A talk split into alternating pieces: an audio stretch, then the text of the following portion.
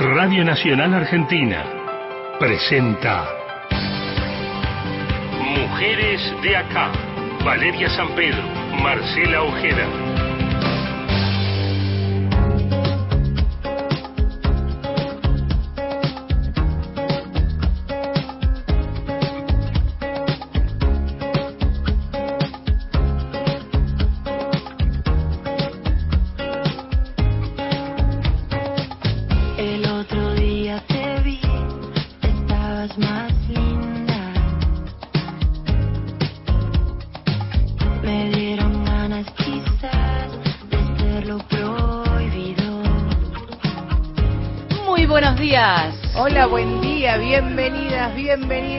A otras mujeres de acá hasta las 11 de la mañana. Valeria San Pedro, compañera. Y Marcela Ojeda, ¿cómo va? ¿Cómo estás? Felices Pascuas.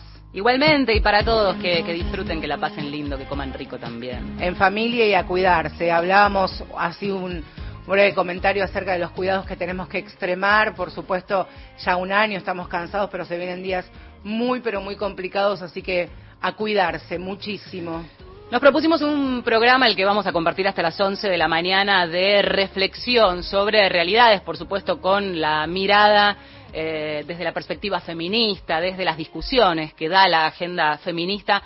Revisaba en los antecedentes del programa de Mujeres de Acá y hace exactamente seis meses hablábamos de algo que se empezaba a imponer también en la agenda de discusión y que tenía que ver, que tiene que ver con lo que se denomina la cultura de la cancelación eh, y esta cuestión de cómo eh, algunos sectores ponen el foco en lo que se dice, en lo que se hace, eh, pensando por ejemplo en el ambiente artístico, en las figuras públicas, y se las cancela o quedan allí como tachadas en todo lo que han hecho en su historial por algo que se dijo o que se hizo. En ese agosto hicimos el programa focalizando, poniendo la punta si bajo la pregunta es, ¿podemos escindir la obra de un artista, de un actor, de un comediante, de lo que es en el mundo personal y en la esfera eh, más, más privada, en su día a día? Bueno, eso hicimos en esa oportunidad, pero ahora vamos a dar vuelta a la moneda, porque queremos escuchar en realidad a los protagonistas, escritores, guionistas, humoristas,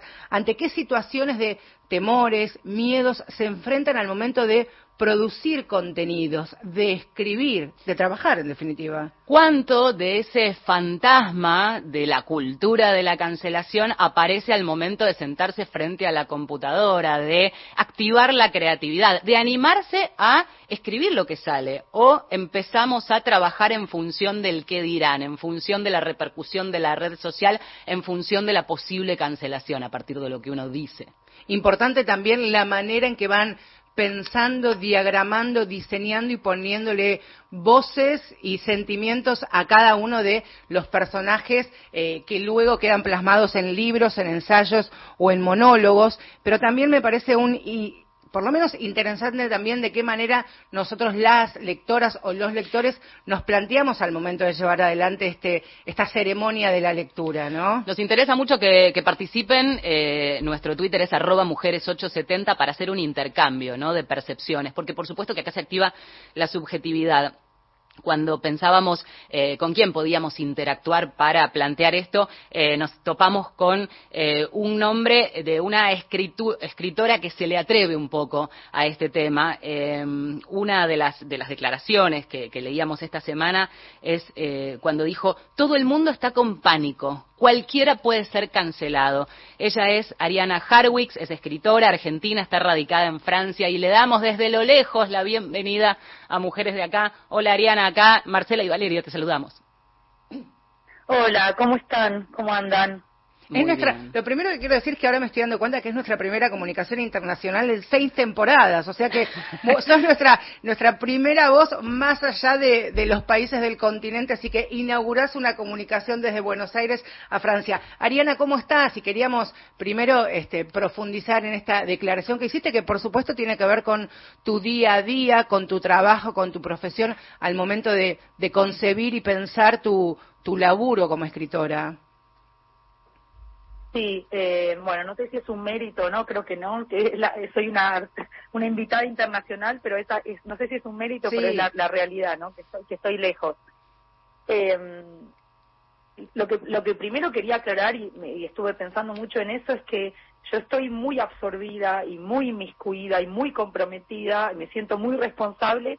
Eh, o sea, soy argentina, soy latinoamericana, tengo heredé todo de ahí, pero vivo en Europa y muchas veces las cosas que pienso y que digo tienen tienen una virulencia y tienen una certitud para mí muy propia de lo que está pasando en Europa y no digo que sea exactamente lo que esté pasando, aunque conozco el campo literario, artístico argentino, etcétera, no es lo mismo, no se puede replicar de manera exacta. Me parece que acá es peor, quizás porque el boom, boomerang no llegó del todo todavía a Latinoamérica, aunque está instalado, ¿no? Mm. Digo que acá estoy como en el frente de guerra y me parece que acá los estallidos son como más contundentes de esto de la censura, ¿no? Bueno, más interesante todavía entonces para escucharte eh, y habilitar un debate más profundo. Van a escuchar ustedes un pequeño delay que tiene que ver con la comunicación justamente internacional, eh, esa pausita entre la pregunta y la respuesta. El último libro, Degenerado, viene a, cuento de esta historia. Algunas editoriales europeas se negaron a publicarlos. No tengo el número de cuántas o de cuán difícil fue el trabajo de, eh, primero, todo lo que implica ponerse eh, a, escribir, cerrar una obra, dejarla redondita, presentarla y que te la reboten y que te la reboten con qué argumentos, si nos podés contar un poco ese camino. Bueno, sí, por supuesto. Espero que no haya delay y si no, bueno, es parte de toda conversación el, retraso, ¿no? El despasaje. Em, primero dos cosas, ¿no? Como dos faros que me parece algo muy obvio, pero hay que empezar de lo obvio, ¿no? Que eh, esto decía algo como que decir yo, también lo decía Rambo y todos, ¿no? Yo es ya la primera ficción, ¿no? No podemos cuando decimos yo no pensar que hay una coautoría entre yo y yo. O sea, decir yo en ficción es siempre, siempre, aunque sea literatura de los campos nazis, aunque sea testimonios de Auschwitz o de la dictadura, yo es una ficción y me parece que eso se está olvidando hoy a propósito, no es que se haya olvidado y ahí el retroceso eh, de siglos atrás que se había conquistado y se emparenta a propósito el autor y el personaje y eso quizás me pasa a mí con degenerado, ¿no? Y le pasa a muchos otros. Hay algo malsano ahí en querer em, avanzar sobre la ficción e identificar la realidad con la ficción como si la, la ficción no existiera, ¿no? Como si todo libro fuera un libro realista eh, periodístico, ¿no?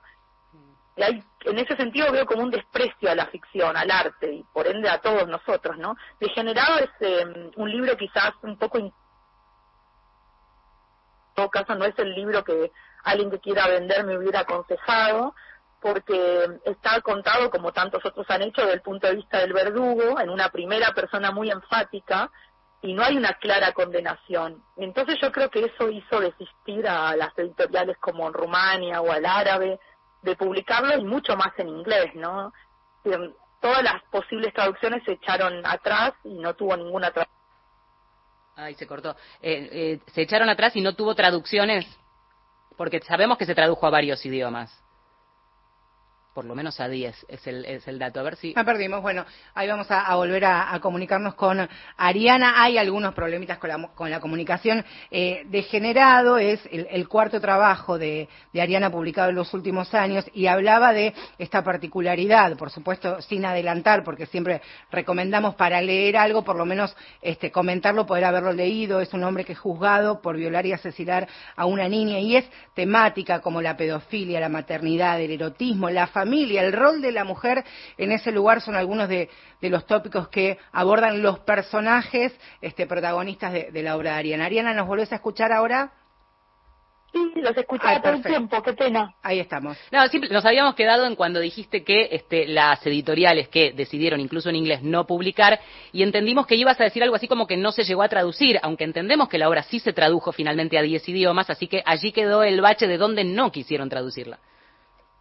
Claro, o sea, Degenerado no se tradujo a ningún idioma, hay como un silencio de las lenguas extranjeras. Eh, la que tiene muchas traducciones es Matate Amor, ¿no? La primera novela. Claro. Mira vos. Y a pesar de esa buena repercusión, las, eh, eh, cuando, cuando, llegó Degenerado no se quisieron meter con eso. Claro, quizás si hubiera elegido convenientemente, como creo que no tiene que hacer ningún escritor, hubiera elegido de, la, de las temáticas que hay en la agenda de la actualidad algún tema que me sirviera para venderla se hubiera vendido quizás como auspicia hoy a 20 lenguas, como algunas novelas dicen rápidamente traducida a 20 lenguas, ¿no? Ariana, también hay algo que, decías y es muy interesante en tu obra, esto acerca de lo que es el desprecio de los personajes a la sociedad, pero también lo que estamos más acostumbrados a ver como sociedad cuando nosotros despreciamos a determinadas eh, personas o personajes que tienen carga criminal o una determinada forma de pensar. Aquí hay una reciprocidad entre los personajes y la sociedad. Por eso también pensaba si ese límite este, no, no va contra lo que está políticamente aceptado, lo políticamente correcto allá y que de alguna manera también aquí en la Argentina sucede todos los días, por otro lado. Claro, pero para mí hay un malentendido, que no soy la única que lo ve, pero yo lo veo seguro, que es que lo que se supone que nos quieren hacer pensar, que es que la defensa de las identidades a ultranza y no faltar el respeto a nadie, no ofender a nadie, nadie, ni los verdes, ni los rojos, ni los violetas, eso se supone que es ir hacia un humanismo. Yo veo ahí una especie de absoluto desprecio y totalitarismo con respecto a nosotros, seres humanos. ¿Me podés contar quién puede ser feliz encerrado en una sola identidad? Ni un sobreviviente de los campos de nazis, ni un sobreviviente de una dictadura, ni una sobreviviente o víctima de una violación. Nadie quiere ser encerrado en una identidad. Hmm. O sea, eh, siento que ahora se están construyendo como literaturas de las identidades únicas. Yo lo veo como una especie de capitalismo, vengan y consuman identidad única, ¿no? Ya han probado con eso los totalitarismos y nunca funcionó, ¿no? Es como que nos hace infelices. Sí. yo trato de hacer la literatura contraria, ¿no? Si de ese totalitarismo que decís, eh, y leí algo que publicabas hace un par de días donde eh, mencionás los dos enemigos más grandes del escritor, la profesionalización y la impostura, eh, enfocada puntualmente al feminismo, que es el programa que nosotras hacemos de género, ¿no? Digo, eh, ¿en qué te sentís de algún modo cercada o qué mirada crítica tenés respecto de, no todos, pero esos feminismos que quizás quieren condicionar también la creatividad? Claro, hay una distinción eh, infinita, enorme. ¿Cómo no estar de acuerdo con la lucha feminista, que es una forma de humanismo y que intenta hacer justicia? Soy mujer, pero aunque fuera hombre y aunque fuera, no sé, lo que fuese, siempre, y más en países como los nuestros, latinoamericanos, pero en todos los países, acá también desaparecen mujeres, las matan porque quieren divorciarse, pero en las, las regiones más caras de Francia, ¿eh? y más civilizadas, entre comillas, por supuesto, las desaparecen, las matan, o sea, el, el, abuso sobre las mujeres es inmenso. ¿Cómo no voy a querer militar con, para que se haga justicia y que dejen de matar en cada, eh, a ver femicidios todo el tiempo, todos los días? Pero eso no quiere decir que eso tenga que pasar del lado del arte. Yo creo que el, lo que veo totalitario es esa pretensión de que esa ideología domine el arte. No sé si se entiende la diferencia, es una diferencia abismal. Yo tengo que poder escribir siendo mujer y siendo feminista y humanista lo que quiero. Por ejemplo, tengo que poder escribir un verdugo, un violador. Eso es mi derecho y es mi obligación como escritora. Es casi una ética, ¿no? Hay consensos que están instalados, institucionalizados, aceptados. Los feminismos en la pluralidad que tiene este, los movimientos de mujeres, por lo menos aquí en la Argentina, entiendo por supuesto quienes antecedieron la lucha en otras partes del mundo también. Incluso, y esto lo hemos hablado muchas veces con Valeria, hay determinada temática, siempre hablando desde, desde tu laburo, y esto lo transformo en pregunta, de un feminismo que está eh, bajo un manto de sacralizado, ¿no? Que hay determinada temática o determinados temas que no se pudieran tocar. ¿Vos sentís esa especie de, de, estar encorsetada? ¿Te, te, te sí, no, no solo lo siento, sino... Sí, perdóname, ¿qué me decías? ¿Te sentís encorsetada ante esto al momento de escribir y que vas de alguna manera intentando romper esos hilos?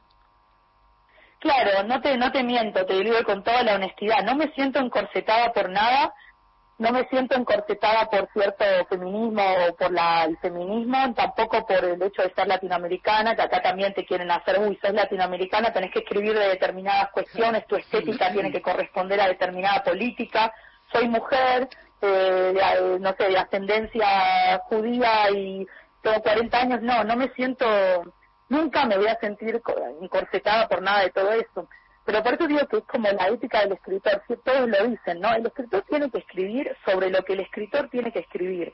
Nada le puede dictar lo que eso sea, ni la época, ni su condición, ni su sexualidad, ni su color de piel. O sea, tampoco la gente de color negro tiene que escribir sobre la esclavitud, eso es lo que digo, ¿no? Y, pero es difícil, es difícil porque las zonas del el poder está tomado por una ideología, ¿no? Acá en Francia las editoriales no aceptan cualquier eh, manuscrito, es mentira eso. A veces en algunas los leen los patrones, los dueños, los abogados, ¿no? Lo que pasa es que también eh, me da la sensación, y, acá eh, también aprovechamos, digamos, tu experiencia de todo el, mundillo literario en donde te moves, y en qué medida sí eh, se ven influenciados los escritores al momento de este, pensar una obra. Por un lado, por el parámetro este de las editoriales, ¿no? Porque uno escribe para que lo publiquen, en todo caso, o para dar a conocer la obra. Eso por un lado. Y por el otro, eh, esta cuestión de eh, sentir esa decíamos hoy como fantasma de la cancelación, ¿no? ¿En qué medida eso opera, ese miedo opera? Digamos, ¿se comenta, es algo de lo que se habla? Porque de hecho eh, no, nos costó encontrar una voz que decididamente y abiertamente como vos lo plantee en términos así de duros. Sí, eh, eh, sí, sí, eh, te digo por qué a muchos no lo hacen, no, no, no soy vocera de nadie ni represento a nadie, pero sé, lo sé porque tengo amigos, amigas en, todos lados de América Latina, de Europa, que son escritores, editores, traductores, no lo hacen porque tienen miedo, y ahí nos metemos con un tema filosófico que, bueno, cada uno sabe cuánto miedo soporta, vos también, yo también, si, si tenés miedo que te echen, es válido, no es válido, cada uno sabe el miedo que soporta y hasta dónde puede como hacer fuerza, ¿no? Para que no te tiren abajo. Pero no lo hacen por miedo, porque es difícil, porque de repente te pueden implícitamente dejar, o sea, no te lo van a decir, no te van a secuestrar, pero te van a dejar de publicar o de invitar a festivales cuando se podía viajar o de, bueno, pedir notas para de columnas para diarios. Entonces, implícitamente, por eso digo que es una gran regresión, porque digo, ya probamos todos los totalitarismos. Europa ya los probó todo el siglo XX, América Latina lo probó toda la década del 70 hasta todas las dictaduras yo algunos dicen que exagero, ¿no? Como que se exagera que ahora estamos en cierto tufillo totalitario, pero creo que no, que no es exagerado decirlo, ¿no? Como y sí, la gente que está empezando a escribir ahora tiene como la idea de que no puede escribir nada que escandalice o que o que ofenda porque no lo van a publicar. Eso no sé qué generación de escritores puede salir de esa censura, ¿no? Esto responde, eh, Ariana, a lo que es la lógica, el corazón y el espíritu del sistema capitalista. Y también en este sentido te quería preguntar cuál es la, valoración, la evaluación que haces vos de las editoriales, que son en definitiva quienes median entre el trabajo de los escritores, sus obras y quienes luego consumen, porque aquí, por lo menos en países de la región, cuando las librerías estaban mucho más abiertas de lo que pueden estar hoy, hay muchísimas escritoras que tienen una agenda relacionada al género, a los feminismos, que seguramente puertas adentro muchas editoriales deben decir, no nos gusta cómo escribe, la realidad es que escribe mal, pero vende, está en batea y es de alguna manera ir con, ir con lo que está instalado e institucionalizado. ¿Se ve también desde, desde allá esta realidad y desde adentro?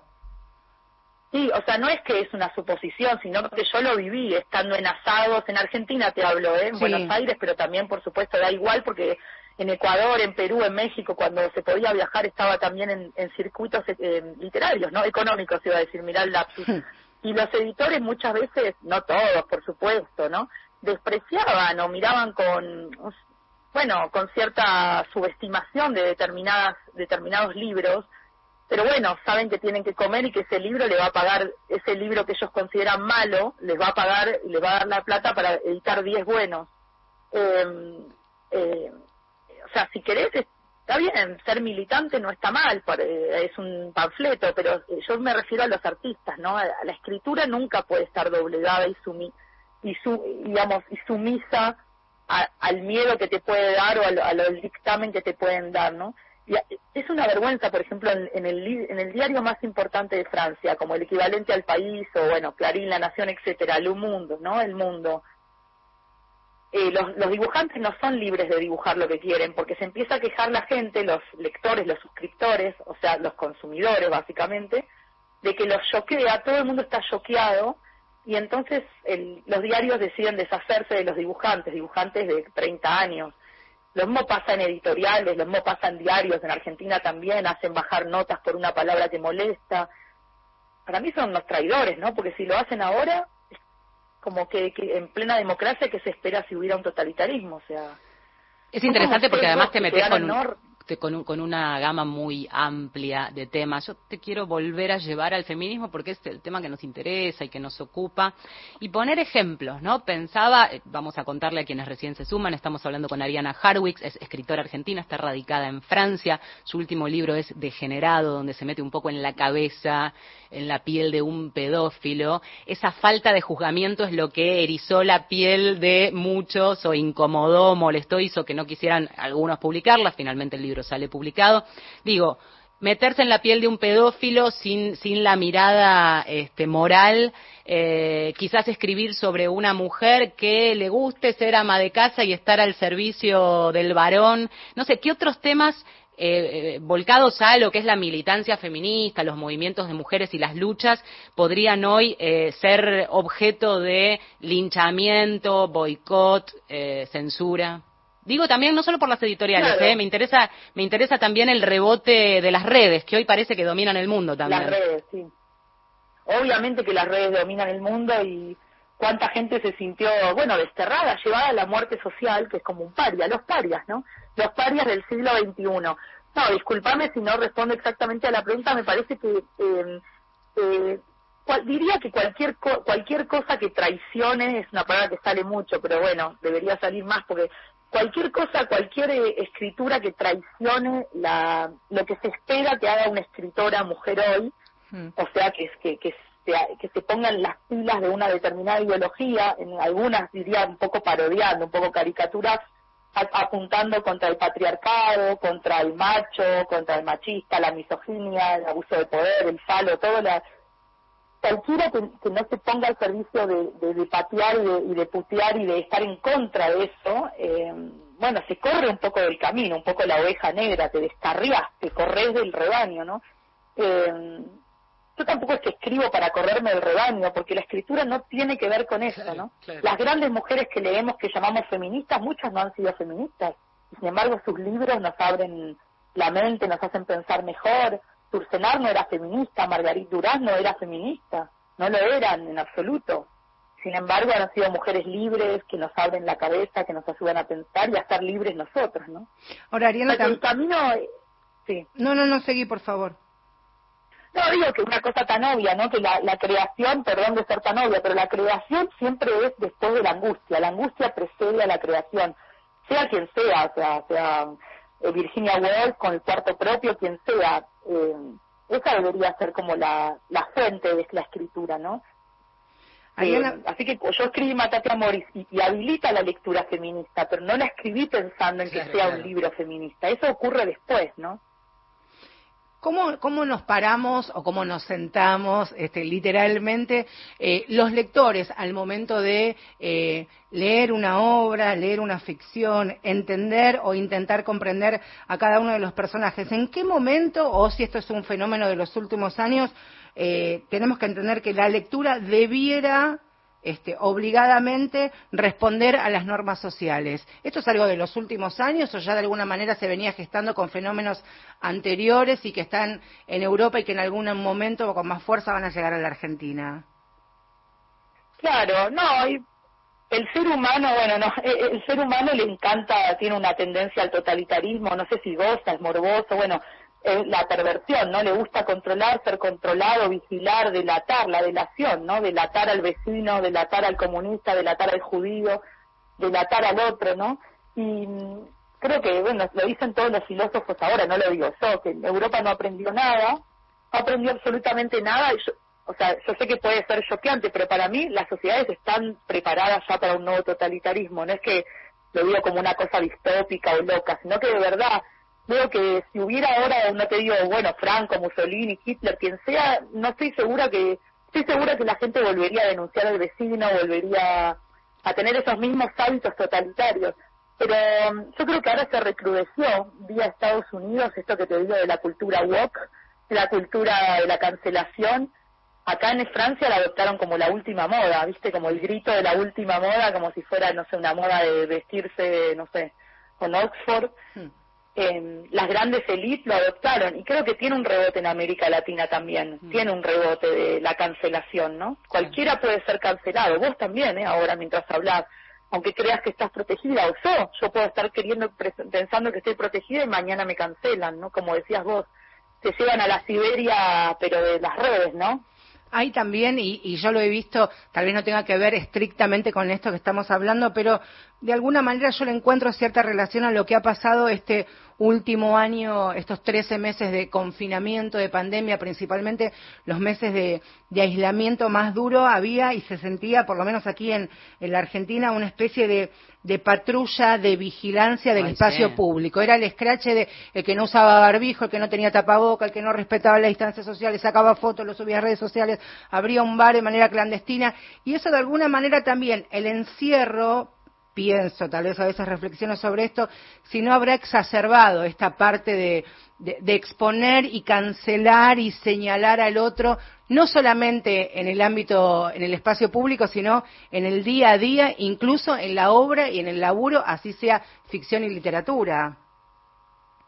Ah, pienso que tienen totalmente, digo tienen porque escuché que alguien eh, decía que también estaba de acuerdo con tu hipótesis, ¿no? Mm. Pienso que totalmente de acuerdo con ustedes, eh, muchos escritores lo salieron a decir, otros no. Esto exacerbó todo, ¿no? Eh, esto, esto llevó como cargó las tintas, como ya estaban los rifles preparados, pero esto fue como, bueno, apunten, disparen, o sea, nada aparece, estoy diciendo como de historia uno, una obviedad, pero nada aparece de un día para otro, ningún comportamiento, ninguna, nadie sale a escrachar o a denunciar al vecino de un día para otro, pero las sociedades ya estaban preparadas para para ser totalitarios, para ser eh, espías, para vigilarnos entre nosotros. Ya estaba preparado el terreno, pero es cierto que un año de encierro nos no eh, maximizó todo y volvió todo mucho más extremo. Estos comportamientos de de denuncia del vecino se viven en todos lados, en un pueblito, en el campo, ¿no? Ariana, antes de despedirte quiero preguntarte, me da curiosidad. Finalmente, lograste que te publicaran Degenerado. Esto ocurrió en 2019. ¿Se vendió en qué medida? Porque cuando logra pasar esa barrera y se publica y genera el escándalo, ¿qué pasó con la novela? No, yo creo, eh, siempre es una visión un poco distorsionada, ¿viste? Como cuando te miras a vos misma en el espejo, lo que ves vos no es lo que ve el otro. Pero yo creo que, ustedes me dirán, pero tanto en Argentina como en España y como en algunos países de América Latina, está circulando, no importa las cifras de venta, está reseñándose, está pensándose, está debatiéndose, está vivo el libro, no Movió algo. No, no fue quemado, no fue descargado de los medios, de las redes, la nueva forma de quemar libros, ¿no? Así que yo estoy feliz y obviamente orgullosa de Anagrama que lo publicó y, y seguiré publicándolo y escribiendo los libros que, yo tenga que escribir, ¿no? Ariana, un placer tenerte. Eh, muchas gracias. Un abrazo a la distancia. Bueno, gracias a ustedes. Qué lindo charlar y un abrazo grande. Gracias. Paso a Ariana Harwich por Mujeres de Acá y ahora. A ver, ¿qué nos trajiste, Sampe? Escuchamos a Tongo, ponele ritmo a este domingo. Machirulo, escóndete.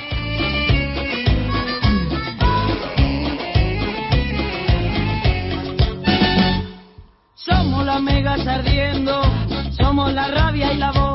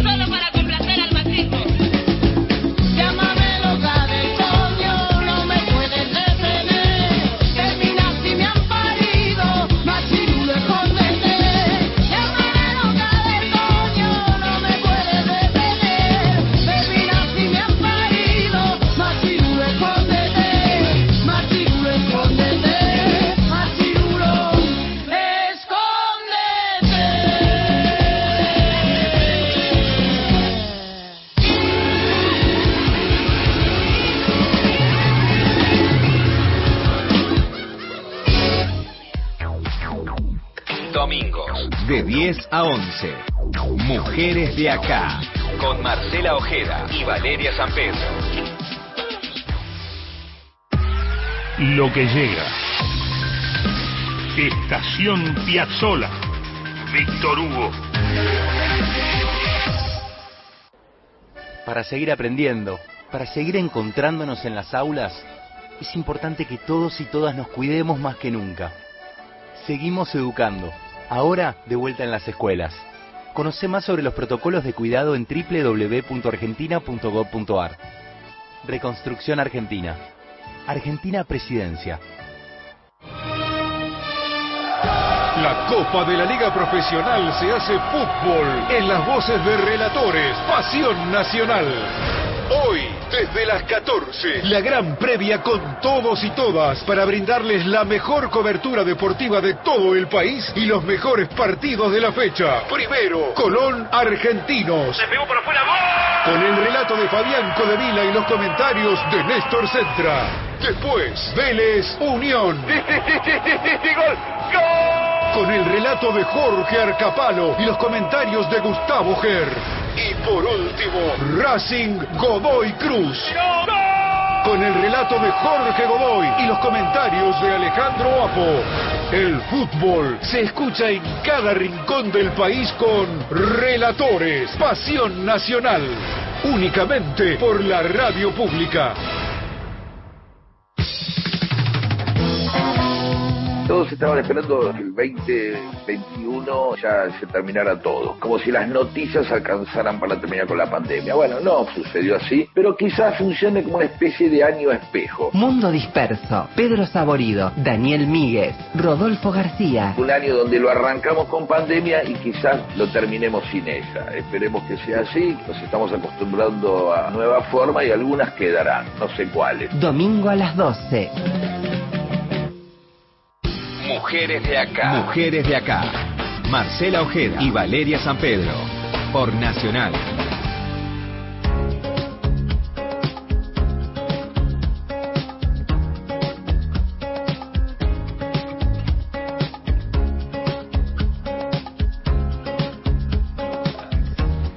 Diez y 36 de la mañana y hasta las 11 seguimos en Mujeres de Acá.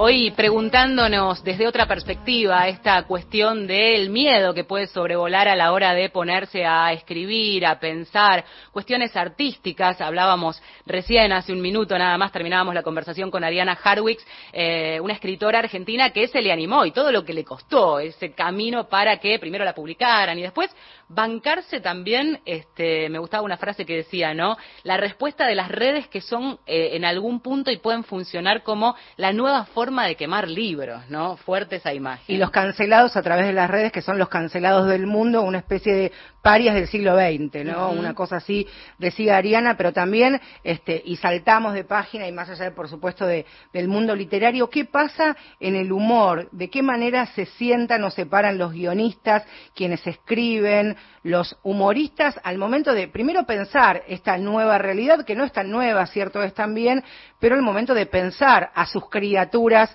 a sus personajes, qué se acepta y cuando no se acepta algo, pero tiene una repercusión en el público y de todas maneras se va para adelante, porque en definitiva es el producto del humorista. Ariana mencionaba incluso la cuestión del humor gráfico, ¿no? Y cómo funciona en Europa. El humor con todos los permisos que supone, ¿no? Este, este rubro, si querés. El chiste busca incomodar, bordea el límite y estar en el límite puede generar eventualmente eh, esa cancelación, nos preguntamos. Y también nos preguntamos y queremos ser superadoras a eso que en algún momento se cuestionaba es ¿Se puede reír de todo? ¿Todo se puede hacer con humor? Bueno, intentamos avanzar un poquito en, en las casillas de esas preguntas ahora mismo. Y lo sumamos a un amigo de la casa, eh, un compañero de la casa, Pedro Saborido. No tiene, este, no necesita presentación, pero igual lo decimos. Productor, guionista, director, humorista. Buenos días, Pedro. Acá Marcela y Valeria te saludamos. ¿Cómo están? Muy bien.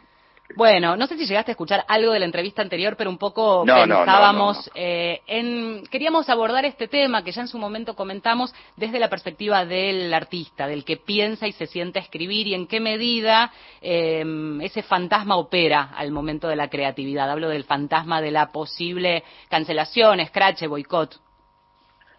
Mira, eh, el, eh, esto tiene que ver esa famosa pregunta que en las charlas siempre nos hacen a los que hacemos humor, que son cuál es el límite del humor, ¿no?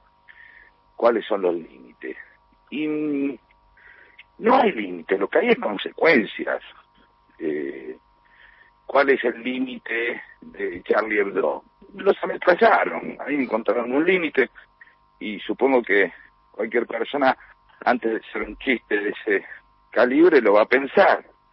Eh, después de que hayan sido advertidos, digamos, eh, también eh, el, tema es eh, el, el- si, si el que hace humor eh, se da todos los permisos como para que eh, no pueda ser cuestionado, ¿sí? En nombre de la libre expresión, sin considerar lo que puede lastimar a alguien. ¿De acuerdo? Pensaba que Hola. sí, sí, sí, sí, está- estábamos pensando que para mí el, el gran cuestionamiento es, en todo caso, que hay una exacerbación de esa intolerancia, es la pregunta, y en todo caso, eh, por supuesto nosotros lo, lo apuntamos a la o cuestión sea, feminista, ¿eh? Y a cierta... Claro, pero, pero bueno, pero yo creo que es entendible. Mira, hay una película de Olmedo y Porcel en la que eh, Olmedo se hace pasar por médico y está a punto en un momento de este, tener sexo o violar a una vedette desmayada, digamos. Como está desmayada y él se hace pasar por médico, se lo va a coger. Así. Eh, una espantosa, ¿no?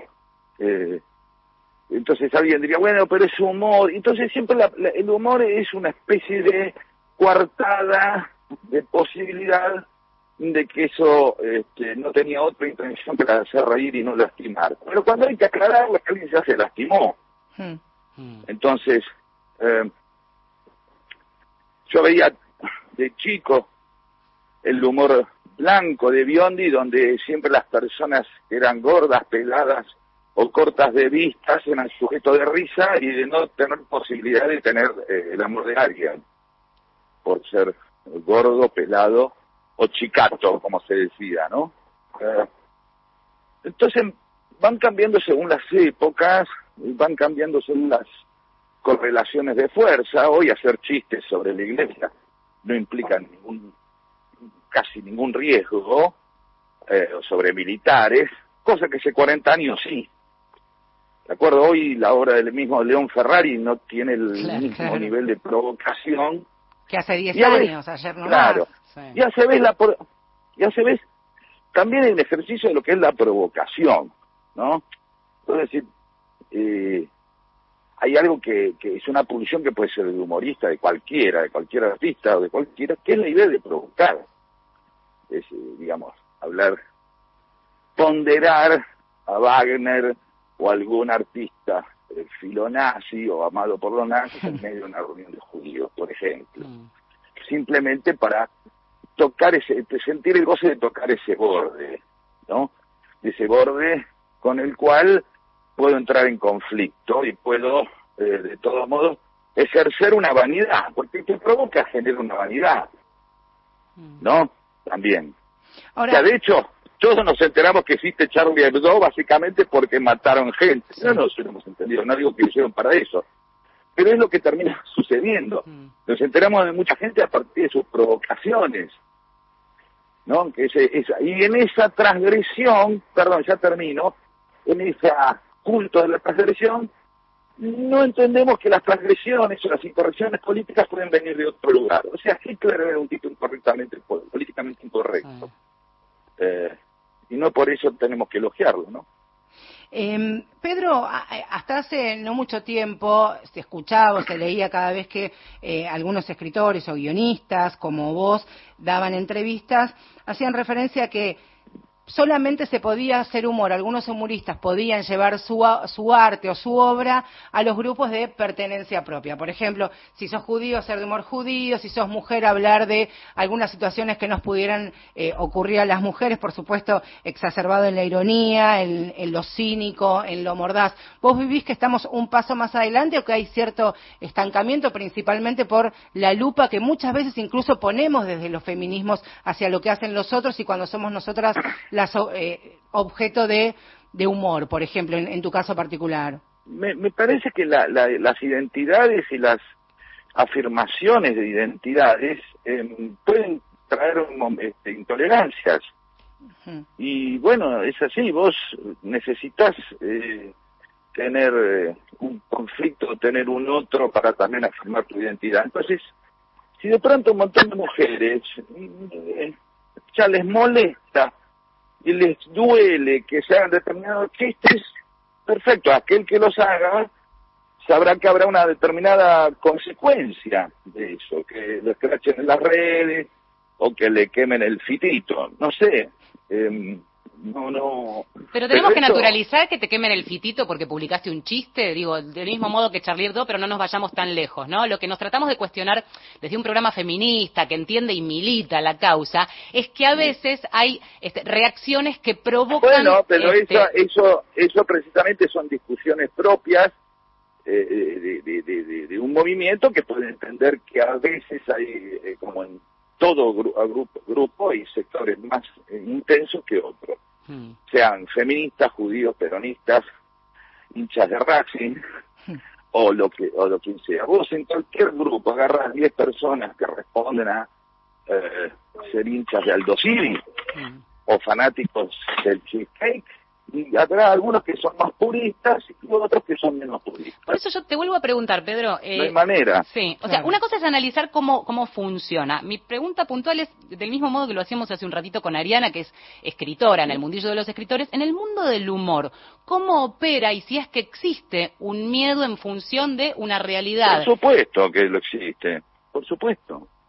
Obviamente, ¿por qué no va a verlo? Pero también es esa la manera quizás de tener que tener un fenómeno. Si un tipo se la pasa haciendo chistes machistas, chistes machistas, chistes machistas, y es un momento donde el tipo...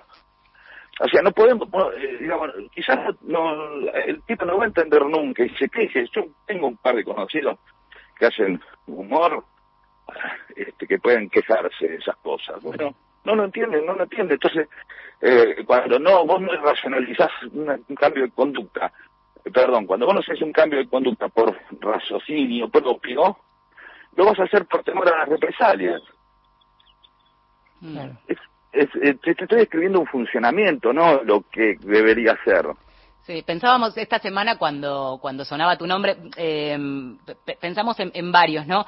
Apareció el, el nombre de Gustavo Sala, eh, que en un momento, en alguna entrevista, reconoció que el feminismo primero lo obligó a un cambio de perspectiva, lo cual es de, de algún modo Obvio. hacerse eco. Pero por otro lado, también cuenta que hubo editores que prefirieron no publicar cuestiones, eh, nos interesaba esta cuestión feminista, ¿no? Este, algún tipo de chiste por miedo al quilombo. Lo expresaba en estos términos y ahora saca Está unos muy bien. cuadernos en donde publica lo no publicado por las editoriales. Está muy bien, está muy bien. El editor eh, su- este, le tuvo miedo al quilombo. ¿Por qué no? ¿Por qué no? Digo, no, o sea, digo, estás describiendo algo que sucede. Yo no puedo censurar algo que sucede. Claro. Eh, es como si vos me decís, em, eh, yo hago un programa y alguien quiere hacer un chiste sobre palestinos o sobre una minoría y yo considero que, mira, la verdad que no estoy de acuerdo yo y me puede traer consecuencias, este, no lo hago. O sea, no, no, no estoy, eh, estamos hablando de situaciones ideales como si ahora todos tuviéramos que ponernos de acuerdo en que tenemos que ser tolerantes.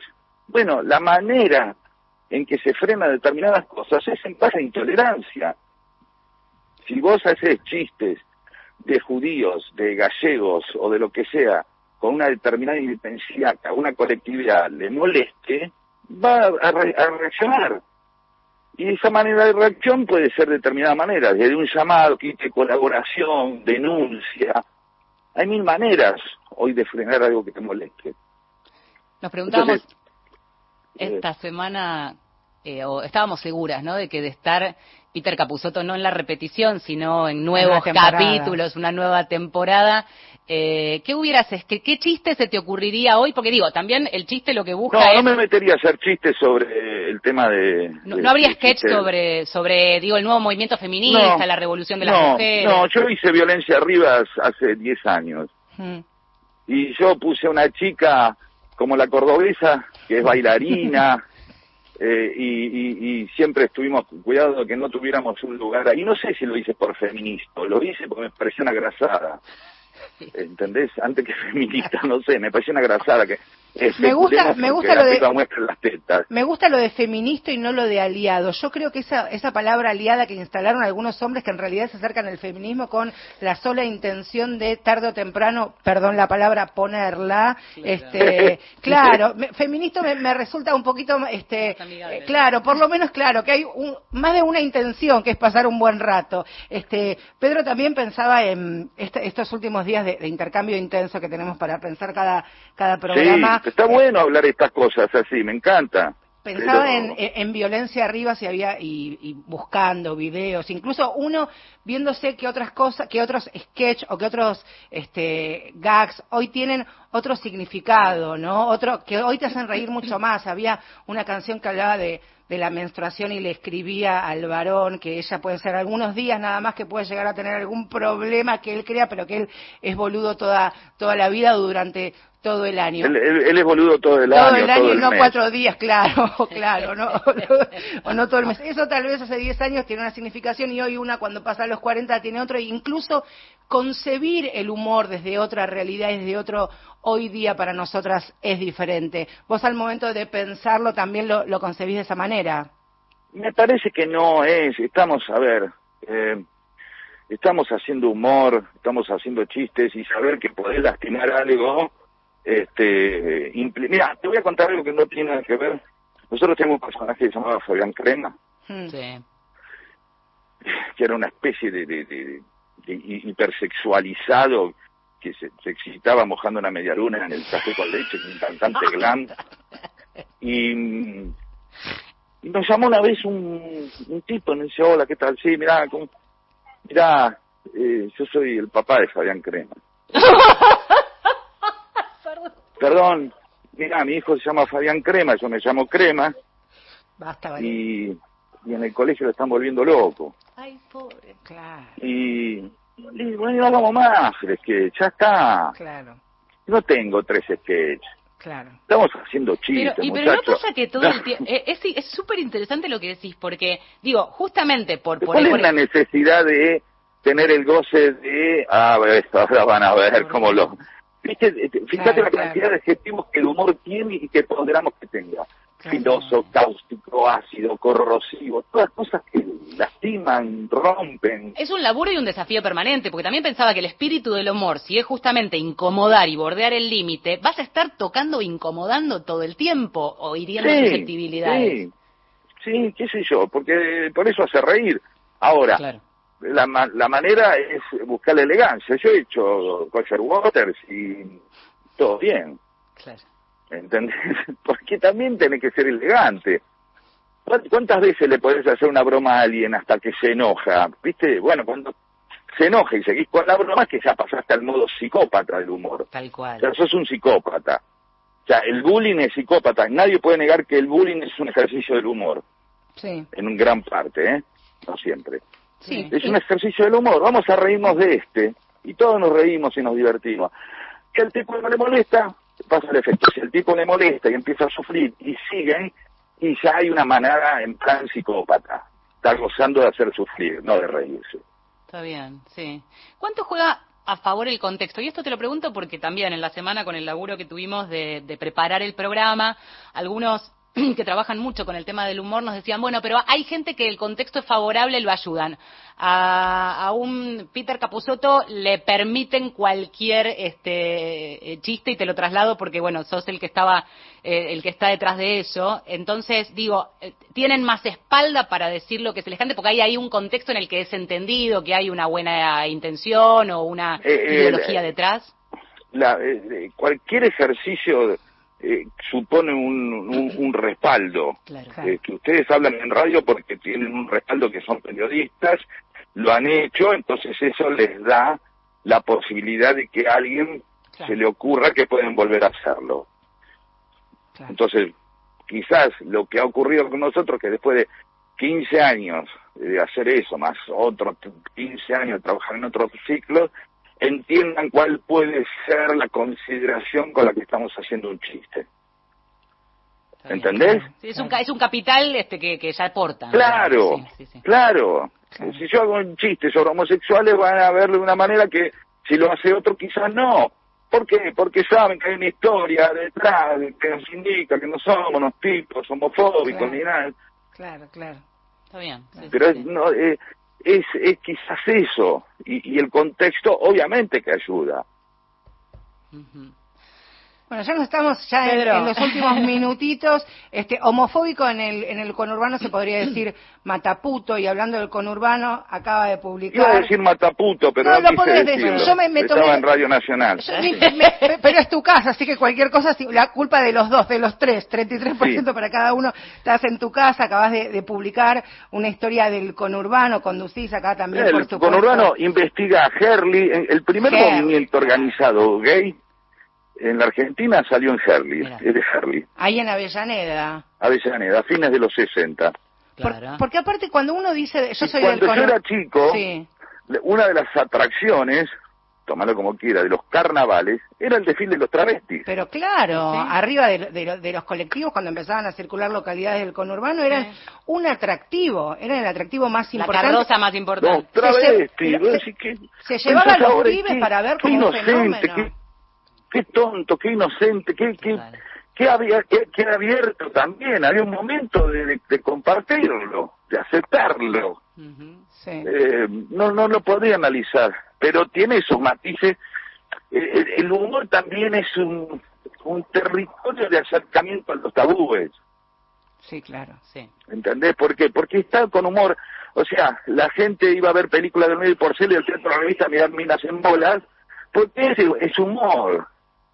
Y la política hablaba, pero bueno, vos fijate que, que uno de los puntales masivos de, eh, eh, digamos, de, de- de- de la democracia en, en- en la dictadura fue la revista Humor. ¿Por qué? Porque el humor siempre es un lugar, es, el humor tiene, es esa base de che, eran jodas, siempre tiene el, el ánimo chocandi, chocandi. ¿eh? Mírenlo, búsquenlo, lo que es. Es, es un- una disculpa en la cual la intención fue hacer reír. Y a partir de eso hay como un pequeño territorio de escape, o metafórico. Lo está diciendo en broma, lo está diciendo en joda, o es una metáfora. Entonces ahí aparece, o sea, el humor también es parte de la censura. O sea, la censura y lo que prohíbe genera humor. Por eso nos reímos de aquello que no podemos, lo que nos reprime, sea una situación, una persona, de esa, uno de los escapes es reírse de eso. O, o de amortiguar la situación, quizás, no sé si escape. Sí, incluso en- eh, justo hablábamos de, de cómo nos ha atravesado el confinamiento, la pandemia este último año y que sin lugar a dudas este, hay humor, hay chistes que tienen que ver, a pesar del enorme sufrimiento que ha sido este año para muchísimas personas, hay por debajo, eh, subyace algo de, de humor, pero que tiene que ver con el día a día, con la cotidianidad, lo que nos estamos exponiendo hace un año con el tapaboca, el barbijo. Por supuesto, nadie hoy día se reiría de las personas sufrientes, las personas que... eh, No. Pero sí de lo, lo que trajo aparejado esta locura en, en la que estamos hace, hace un año. Así que también hay que entenderlo así. Claro, claro, claro. Ahora, Sí. uno va a decir, ¿y qué chiste? De pronto uno hace un chiste con alguien, con un, este, eh, respirador artificial, que se, y vos decís, uy, te fuiste al carajo. ¿Viste? Es el problema, es ese, el humor lo tenés que tomar a veces como una especie de sendero sinuoso, donde disfrutar, lo disfrutás como un acróbata, disfrutás que no se caiga. Claro, claro, claro. Viste que estuvimos todo el tiempo hablando del límite, Sí. Sí, sí, claro. el límite, el límite, y lo pasaste y derrapaste. Y ahí todos te dicen, uy, te fuiste al patio, eh, eh, eh, eh, eh, desbarrancaste, eh, de- de- nada, todo eso que implica que hay algo que no manejaste bien. Pedro, Te estamos en un terminando. ratito, en un Sí, ratito. hay otro programa A después. las así 12, que- a las 12, Mundo Disperso Sí. se van a quedar, todos se quedan. No, eso sí, pero ahora viene otro, el de, Hugo. el de Piazzolla. Claro, Sí. Mundo Piazzolla. ¿Cómo no? Con Por el favor. Y después ahí... Bueno, ahora nos quedamos tomando mate, escuchando a Piazzolla, que es una imagen porteña. Tomar Sí. mate en camiseta y pijama celeste. Los hombres, las mujeres en batón y ruleros, eh, esperando... El rulero que ahora tiene, el rulero que ahora tiene velcro, que es más moderno. Marcela, que vos quédate charlando porque se nos termina el no programa, llega el top. Eh, Ella, ella es muy porteña. Yo sé- un día charlamos. Pedro, abrazo, gracias. A ustedes, hermosa conversación. ¿no? Espero que para ustedes haya sido igual. Muy, Chao. gracias. Pedro Saborido pasó por Mujeres de Acá sobre el estribo, el final, cortinita y nos despedimos. Prefiero estar con tiempo. En la operación técnica Natalia Bravo, en la producción periodística Gustavo Kogan Siempre al top Valeria San Pedro. Y Marcela Ojeda al frente de todo. Nos reencontramos el próximo domingo. Informan, se informan y se quedan en Nacional, por supuesto.